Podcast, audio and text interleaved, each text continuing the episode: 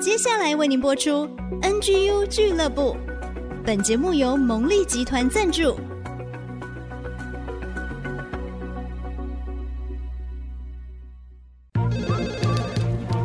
分享职场经验，找寻支持力量。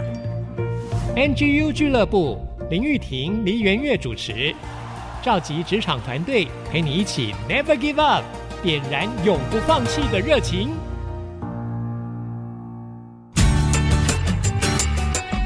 人的梦想，坚持不懈，Never give up。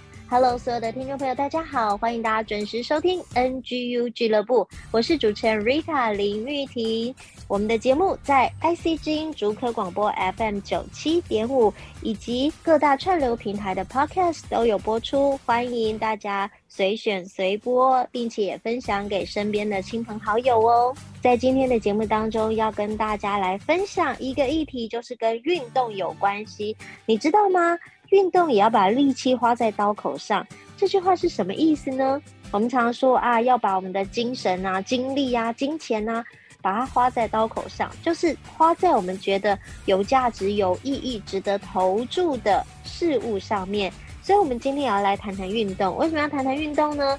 其实，运动可以帮助我们全人发展、工作各方面都是更有效益、更健康、更快乐。今天非常高兴邀请到护理师蔡敏如 Jessie 在节目当中要跟大家分享健康的问题哦。那我们来欢迎 Jessie，您好。Hello，大家好，我是 Jessie。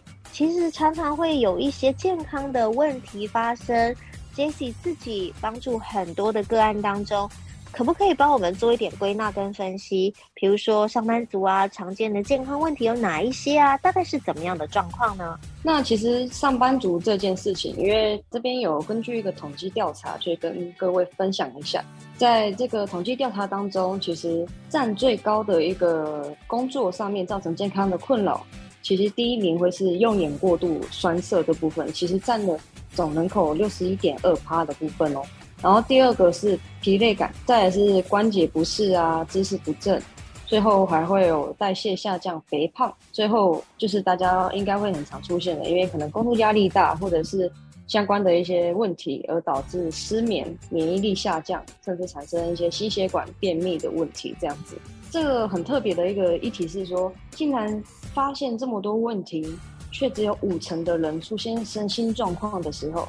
真的很严重的，例如眼睛已经真的干涩到睁不开了，或者是点了各种市面上的眼药水还是无法解决，或者是疲惫感已经一天睡了超过十二小时还是没办法缓解，或是说关节骨骼不适啊，常去给人家推拿按摩啊，哦等等的这种问题出现的时候，只有五成的人才会开始注意健康。可是注意健康这件事情，却又不会是。直接选择去医院看诊，这些五成的人，根据统计，八十三点二趴的人竟然会事先上网查询相关的问题，所以其实这个议题还蛮令人感到惊讶的。网络资讯呢，真的是很方便啦，大家都想说，哎，有什么状况，好，我赶快查询，看看有什么方法，我可以自己对症下药。但是我们刚刚提到，如果这些健康问题，不只是用眼过度，它也带来酸涩，整个人疲累感很重，然后到我们的关节肌肉都很酸痛，长久之下代谢不好引起的肥胖，甚至影响睡眠等等这些状况，它已经很深的影响我们的生活了耶。对，没错，而且最重要的是还有饮食状况的问题也是很大的原因。怎么样的饮食状况呢？根据统计调查哦，没有时间关心自己的饮食状况。占了四十六点七趴，花比较高的饮食的食物在在选择上，我们选择外食等等的，也有三十二点二趴的部分。可是其中选择了外食，那跟缺乏正确的营养资讯、饮食资讯，也是有二十五点五趴的部分。那就是变成说，饮食跟我们本身自身的生活习惯也好，还有我们的运动也好，都会有很大的一个连结关系。其实我们的生活作息哦，就是息息相关呢、哦。如果我们真的发生这些状况，我们回到第一个就医的人，大概只有一半而已。那另外一半的人，或者是有更高比率的人，其实是自己查资料，想想看看自己可不可以克服。那当然啦，如果我们查询到的资料，我们确实去做，也真的有帮助，那当然是恭喜大家。可是如果已经有状况需要医疗的介入，大家也真的是要有这样的察觉。让我们可以真的得到适切的帮助。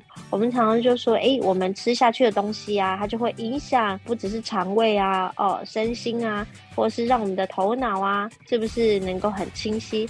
所以其实饮食的状况也是我们非常非常要注重的。对，没错。现在其实还有一个最新的一个国际趋势，这边可以跟大家分享一下。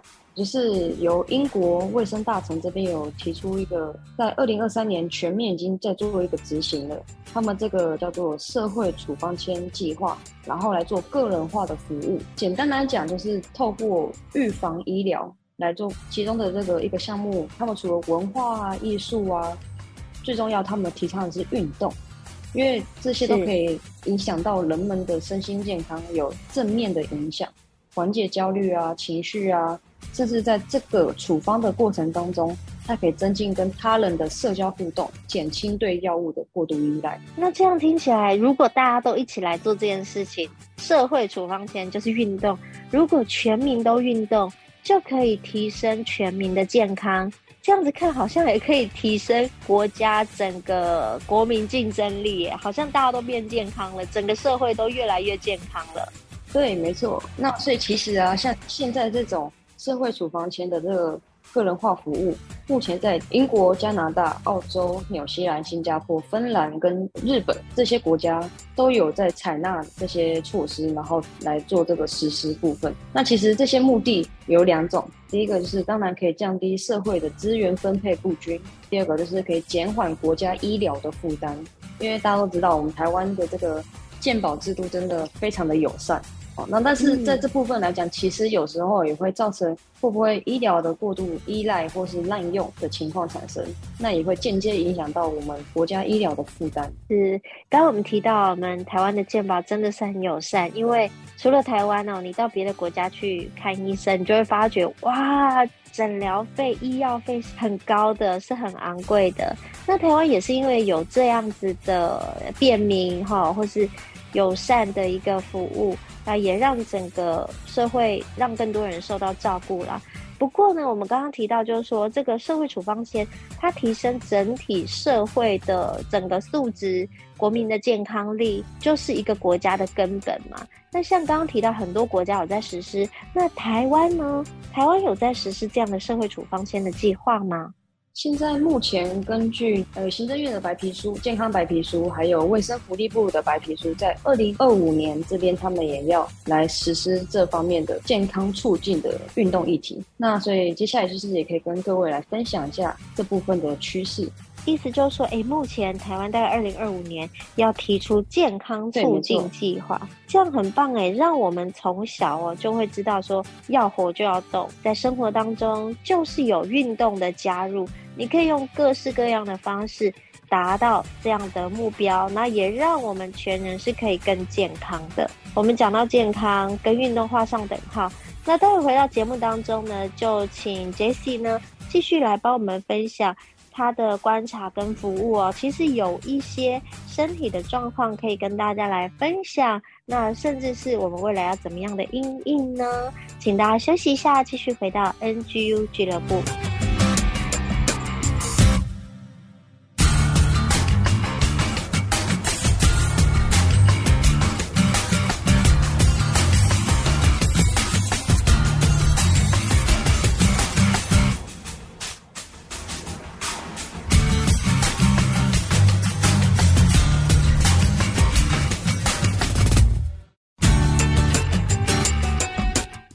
迎所有的听众朋友继续回到 NGU 俱乐部，我是 Rita 林玉婷。今天在节目当中要跟大家分享有关于运动这个议题，希望帮助大家全人都健康的生活，而且呢，因着健康，我们也能够在我们关心的事物上，在职场、在工作上、在家庭上，都能够投注更多的心力，专注在当中。我们今天非常高兴邀请到了护理师蔡敏如 Jessie，在节目当中要跟大家分享，透过临床的案例，透过她的观察跟了解，能够帮助我们怎么样达到健康呢？我们再次来欢迎 Jessie。Hello Jessie，你好。Hello，大家好。我们其实透过前面的分享，我们知道说，诶，其实有些我们常见的问题哦，从我们看电脑啊，或者是手机啊，我们用眼过度啊。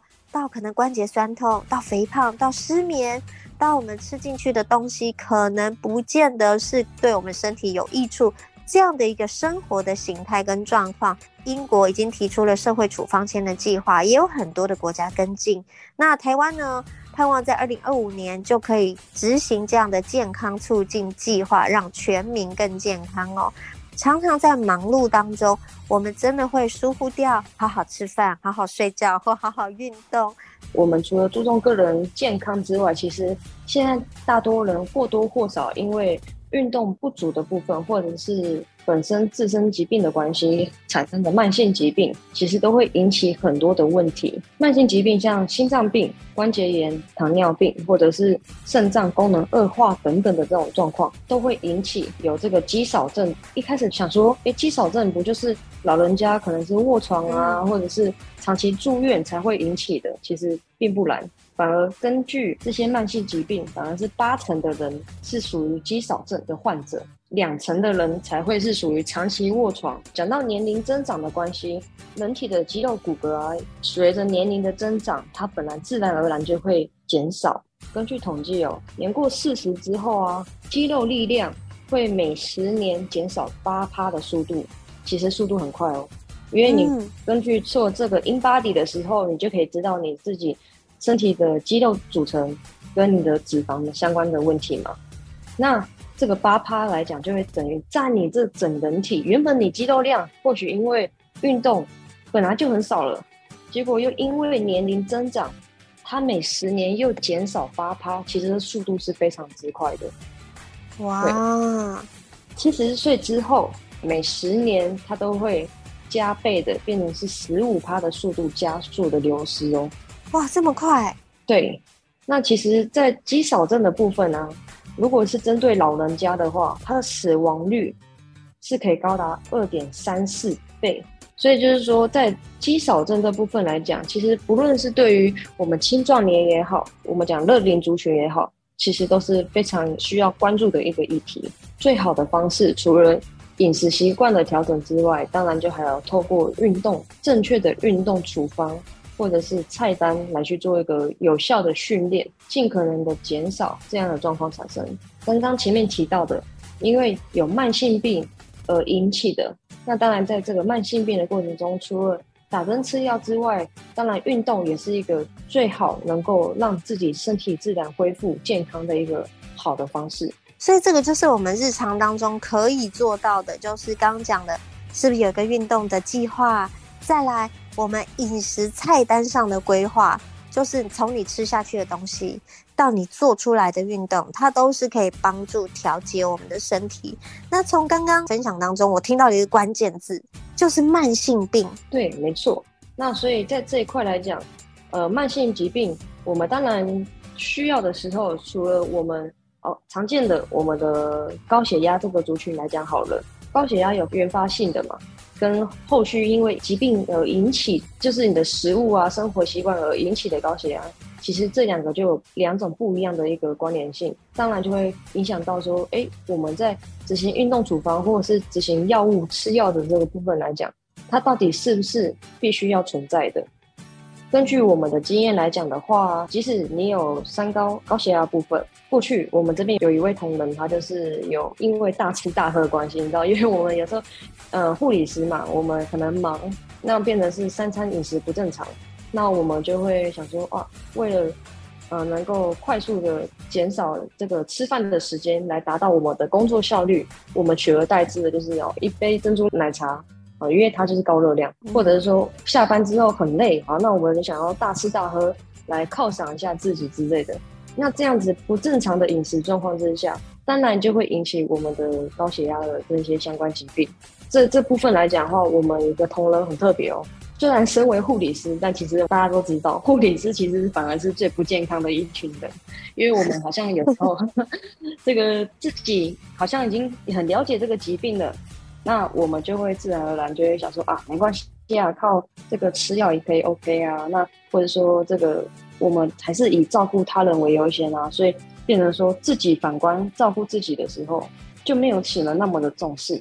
可是他的在这个过程当中，他的血压正常来讲，现在根据最新的这个血压的这个指数来讲，美国心脏协会来讲是一百三 over 九十，这才算是初期的高血压，不是以前以往的一百二八十哦。我们的护理师他的血压竟然可以高到一百八，哇，这已经是高血压啦，怎么那么高？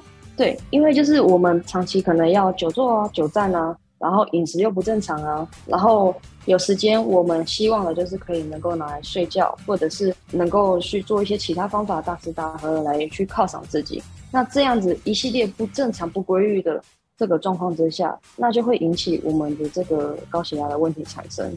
听到这边，我要先问 Jessie，你吃饭了吗？嗯，老实说，我也还没吃。哇，我刚刚 听觉得说护理师的工作太血汗了。你们真的是为了照顾别人，照顾很多的病人，然后牺牲你们自己。但是当你们有时间好好吃饭、睡觉的时候，你们却好像太需要释放压力了，对不对？对，没错，对，所以就我们大家会比较倾向属于说啊，有时间赶快好好睡觉。可是，一天睡十二小时，你睡起来你反而会觉得更累。哦，或者是说，哎，你靠大吃大喝来弥补心理上的那某一个小缺憾的时候，那这个时候反而其实造成身体是一个很大的负担。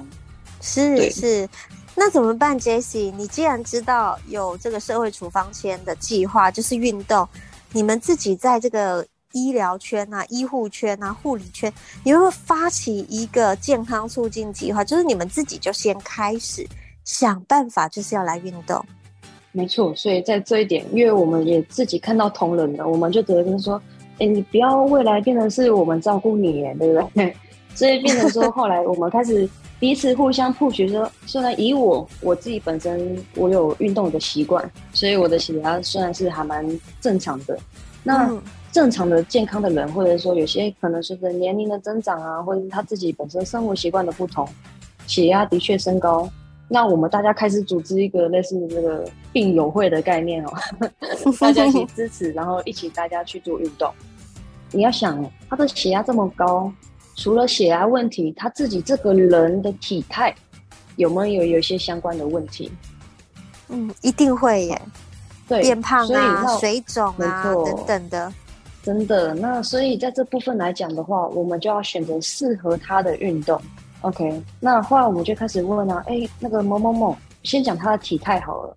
他体态，老实说，很不好意思，他九十几公斤，但是他身高是高的哦，是一百七，一百七九十几公斤。先说那个这个体态看起来是胖的，相当然他的站姿就对他来讲，行走步态这部分他就很不方便了。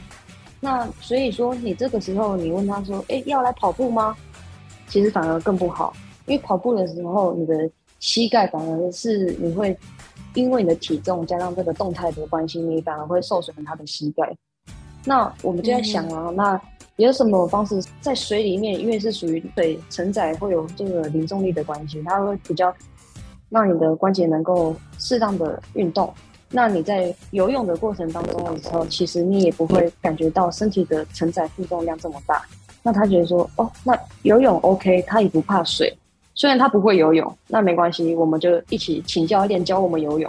那在这游泳过程当中，诶，没想到三个月的这个规则运动，一个礼拜我们就游个两天，这样一次游游个一小时而已。那这样子其实三个月下来，加上饮食控制，我们必须要强调，游泳之外，饮食控制跟调整也是很重要的。慢慢的调整，然后加上药物，连医生都吓到说：“诶，你怎么可以这么快？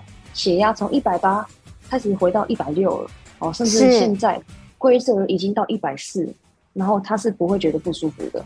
虽然一百次对定义来说还是属于高血压，可是对于他这个人的体态、身体跟他的心脏负荷能力来说，就是已经很棒的一件事情了。哇，所以需要按照每一个人的状况循序渐进的来制定，对不对？对，没错。所以在这部分的话，其实现在啊，在根据这个卫生福利部的这个白皮书，他们当中也有强调三个准则，就是精准检测、精准医疗跟精准照护的部分。透过就说每一个人的需要，然后我们来做计划的制定。身体如果诶因为不正常的这个饮食作息啊等等，引发了慢性的疾病，或是让身体的功能有些异常，它就会引起一些，比如说刚刚讲的肌少症啊，啊，或是有其他的病症啊。那三高其实它就是在因果关系当中的一个其中一个疾病哦，一个指数的反应哦。如何精准的检测？如何精准的医疗？如何精准的照顾呢？这也是一个学问哦。那休息一下，请大家待会继续回到 NGO 俱乐部，我们就来听听护理师 Jessie 帮我们做分析跟分享。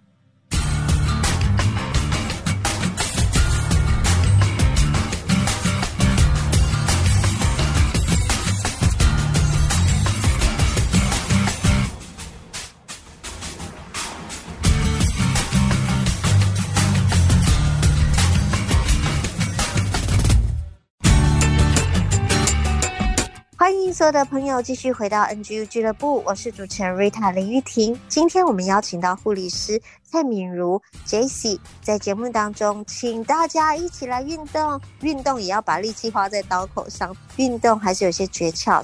精准的检测、精准的医疗、精准的照顾，这三个步骤它是渐进式的吗？它需要怎么样来执行呢？我们就请护理师 j e s s e 帮我们做分享喽。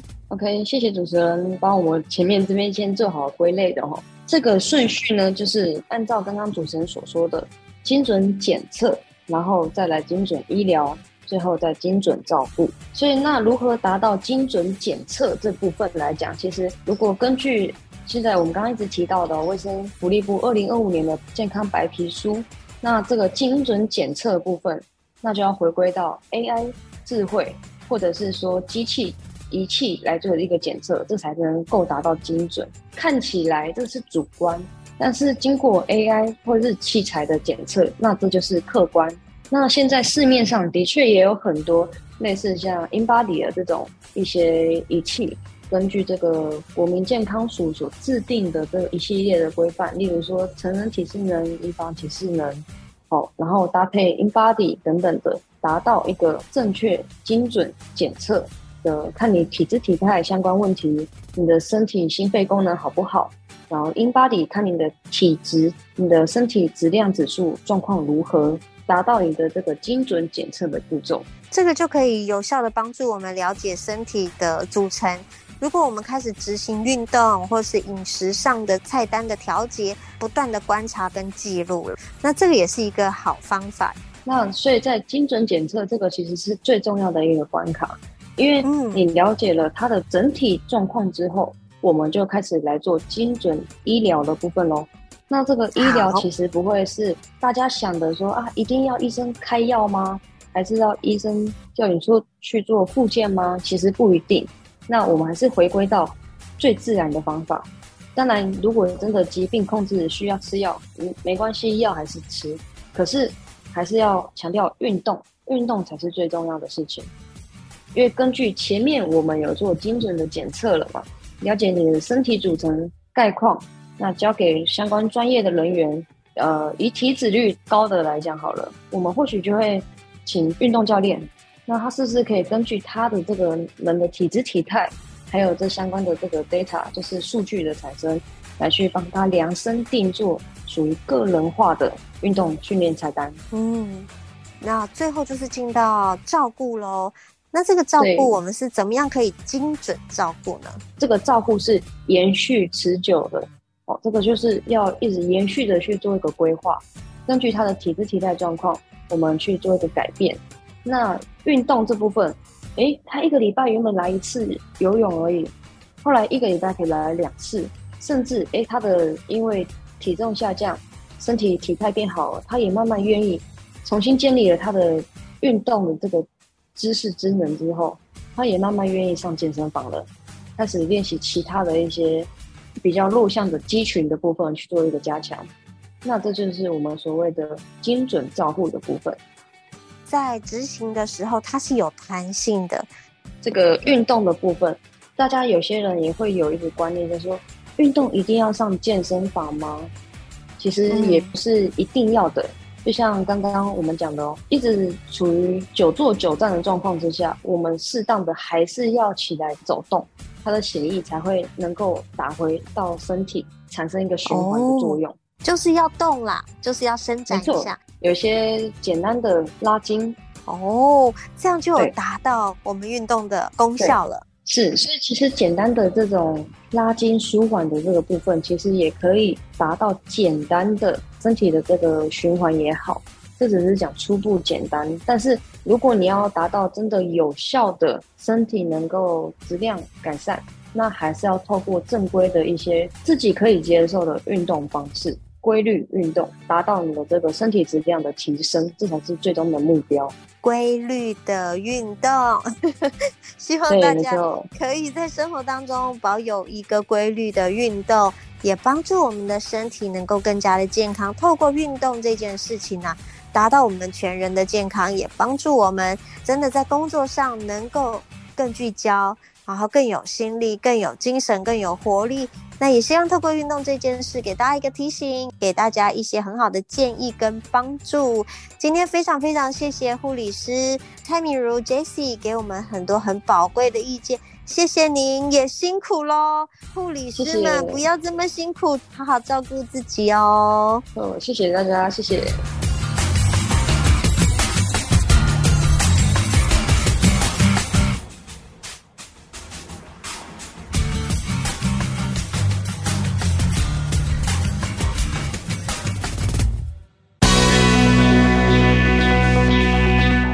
人生赢家，人生赢家不一样的定义，找到你的第一与唯一。你的人生有目标吗？哈佛大学曾经进行了一项研究，调查了一群智力、学历、家庭背景都很接近的年轻人。在这些采访对象当中啊，有百分之二十七的人完全没有任何目标，百分之六十的人有模糊的目标。只有百分之十的人已经定定了清晰但是是短程的目标，拥有很明确而且是长程目标的人只有百分之三。二十五年以后，哈佛大学再次追踪这批人，发现哦，当时没有任何目标的百分之二十七的人，当下的工作大多不顺利，生活的比较困苦，也容易怨天尤人。至于当时候只有模糊目标的百分之六十。他们的工作和生活大多是稳定而平淡的，几乎都是职场的中下阶层。订定了清晰但是短程目标的百分之十，多数都已经成为各产业的中高阶主管。至于那些拥有明确而且长程目标的百分之三，经过了二十五年的努力，几乎每一个都位居要津，其中更有许多社会精英、企业领袖。哈佛大学的这个长期研究说明了，有明确而且长程的目标是迈向成功不可或缺的要素。但是光这样就够了吗？其实是不够的。孔毅老师认为呢，这个目标啊还要加上一个要素，它必须符合时代的潮流，否则即使你全力以赴，因为时代的变动，就算你很有目标，做得很好，可是你的成果没有人需要了。或者它被更好的新的趋势所取代了，那你还是不会成功，或者是没有那么成功。举例来说，在二十世纪的七零至八零年代，化工产业正值巅峰期，薪资佳、福利好，是当时化学系、化工系毕业生的首选。当时只有少数人愿意选择刚刚崛起的半导体产业。可是呢，九零年代半导体崛起了。现在回顾，同样是化学系、化工系毕业的人啊，他们的成绩成就可能差不多，但是加入半导体产业的，他所累积的职场发展跟收入明显高出许多。请记得今天的重点：有成就的人生从有目标开始。可是要怎么找到好的目标呢？孔毅老师的《赢在扭转力》这本书有答案。下个礼拜的人生赢家也会为您揭晓一些方向。我们下次见。